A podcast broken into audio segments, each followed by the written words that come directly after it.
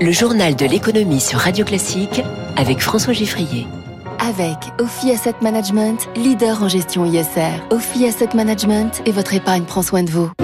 Radio Classique passe l'économie au scanner en trois titres. On referme les boîtes pour quatre semaines, les discothèques, première victime économique de la cinquième vague.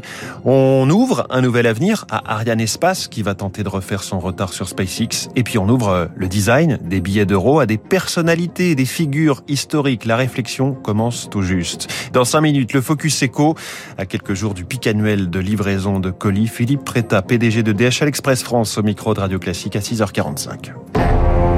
Radio Comment on peut être aussi maltraité On nous laisse Journal de l'économie qui démarre donc avec une première mesure de fermeture de l'économie. Ce sont les discothèques. Elles vont rester fermées pour quatre semaines à partir de vendredi. L'Institut Pasteur juge qu'elles sont euh, l'un des lieux où l'on risque le plus de se contaminer. Le gouvernement promet de nouvelles aides. Les discussions vont s'ouvrir à Bercy aujourd'hui. Mais pour ce secteur qui avait déjà été le plus longuement mis sous cloche au cœur des précédentes vagues du Covid, la nouvelle fait très mal. Sur 1600 discothèques en France, seuls 1200 auraient rouvert en juillet, selon un syndicat du secteur. Patrick Lalanne est le propriétaire de la plage. On a commencé à l'entendre. C'est la plus grande discothèque de Bordeaux. Comment on peut être aussi maltraité? On nous laisse mourir là. On va nous faire mourir. Ça suffit maintenant. Il y a deux poids, deux mesures. Et ils restent ouverts, non, les bars? Et les restaurants aussi. Et quand ils vous parlent qu'on va les accompagner financièrement, déjà qu'ils nous payent ce qu'ils nous doivent. Ils n'auraient pas été capables de donner toutes les aides qu'ils ont promises. Ils nous en doivent encore. Oui, je suis en colère. Bien sûr que je suis en colère. On n'a pas le droit de nous traiter comme ça, nous, les discothèques. Moi, on n'a pas le droit de tuer 24 ans de mon travail. Pas de changement euh, de protocole en revanche pour les bars et les restaurants. Les règles actuelles sont maintenues. Soulagement euh, en demi-teinte du groupement national des indépendants de l'hôtellerie et de la restauration. Son président pour l'Île-de-France, Pascal Mousset, est patron de trois restaurants parisiens. Il fait face à des annulations en cascade ces derniers jours et à une baisse de 20% de son chiffre d'affaires.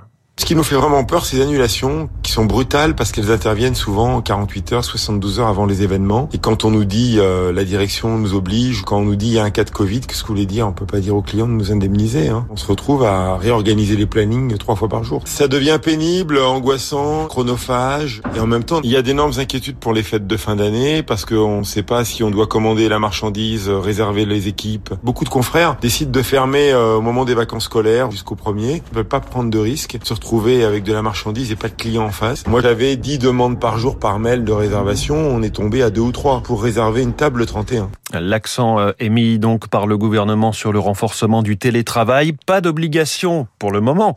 Et les organisations patronales s'en réjouissent, mais une incitation à travailler de chez soi deux à trois jours par semaine partout où c'est possible, y compris d'ailleurs dans la fonction publique où ce, sera permis jusqu'à trois jours par semaine. Il est 6h42. Peut-on rattraper une start-up quand on est un vieil acteur industriel? Question à laquelle Ariane Group va devoir répondre et, si possible par l'affirmative. Hier, à Vernon, dans l'heure, Bruno Le Maire, ministre de l'économie, a annoncé que l'entreprise allait développer des fusées réutilisables et des mini-lanceurs pour concurrencer SpaceX, pionnier dans ce domaine. L'objectif est que ces nouveaux engins soient opérationnels en 2026. Ariane Group aura donc quatre ans à peine pour combler son retard sur le concurrent américain. Le projet est déjà bien avancé selon Stéphane Israël, président d'Ariane Espace. Aujourd'hui, on a des premières briques. Il y a un moteur réutilisable qui s'appelle Prometheus, dont le principe a été décidé en 2016. Il y a une possibilité de récupérer un étage. C'est un programme qui s'appelle Themis, dont le principe a été euh, décidé plus récemment. À travers de Prometheus et de Themis, on va pouvoir accélérer avec ce mini lanceur réutilisable. Il y a un cap très ambitieux qui a été affiché, le fait de voler euh, dès 2026. On va mobiliser nos énergies et en parallèle, on va assurer le succès d'Ariane 6. C'est vraiment la stratégie du marché sur ses deux jambes. On accélère la préparation de la suite et on consolide le présent. Et je veux dire qu'on était euh, très heureux de la façon dont euh, ces annonces ont été faites euh, par le ministre Avernon. Stéphane Israël, patron d'Ariane Espace avec Eric Mauban pour Radio Classique. Savez-vous dire depuis combien de temps nous utilisons les euros? Eh bien, mine de rien, le 1er janvier, cela fera 20 ans. 1er janvier 2002, 1er janvier 2022. L'occasion pour la Banque Centrale Européenne de moderniser les billets en euros. L'idée euh, d'émettre prochainement des billets auxquels les, Européens puissent s'identifier et qu'ils seront fiers d'utiliser comme monnaie. Alors un, un, comité consultatif a été chargé d'étudier ce projet. Cela signifie euh, beaucoup de réunions, beaucoup de discussions entre les 19 pays de la zone euro.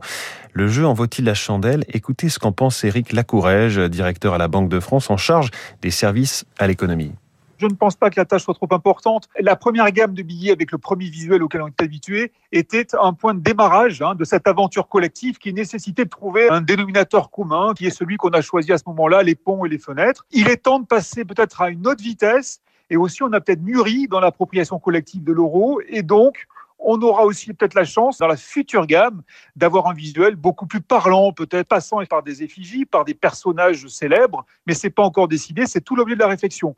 Mais l'idée, c'est soyons dynamiques, soyons créatifs et soyons finalement plus collectifs dans l'aventure européenne que représentent aussi les billets de banque. Voilà, le plus grand défi, ce sera de trouver quels seront les, personnages, peut-être des musiciens, qui sait, Mozart, Beethoven, euh, Bach, pourquoi pas des Français, Chopin, on verra bien.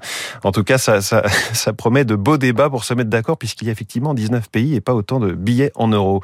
Les marchés financiers à Tokyo, fort, forte hausse en ce moment du Nikkei qui progresse de 2,19%. Le Dow Jones hier soir a gagné 1,87%. Le Nasdaq a repris 0,93%. Un net rebond aussi du CAC 40 plus 1,48%.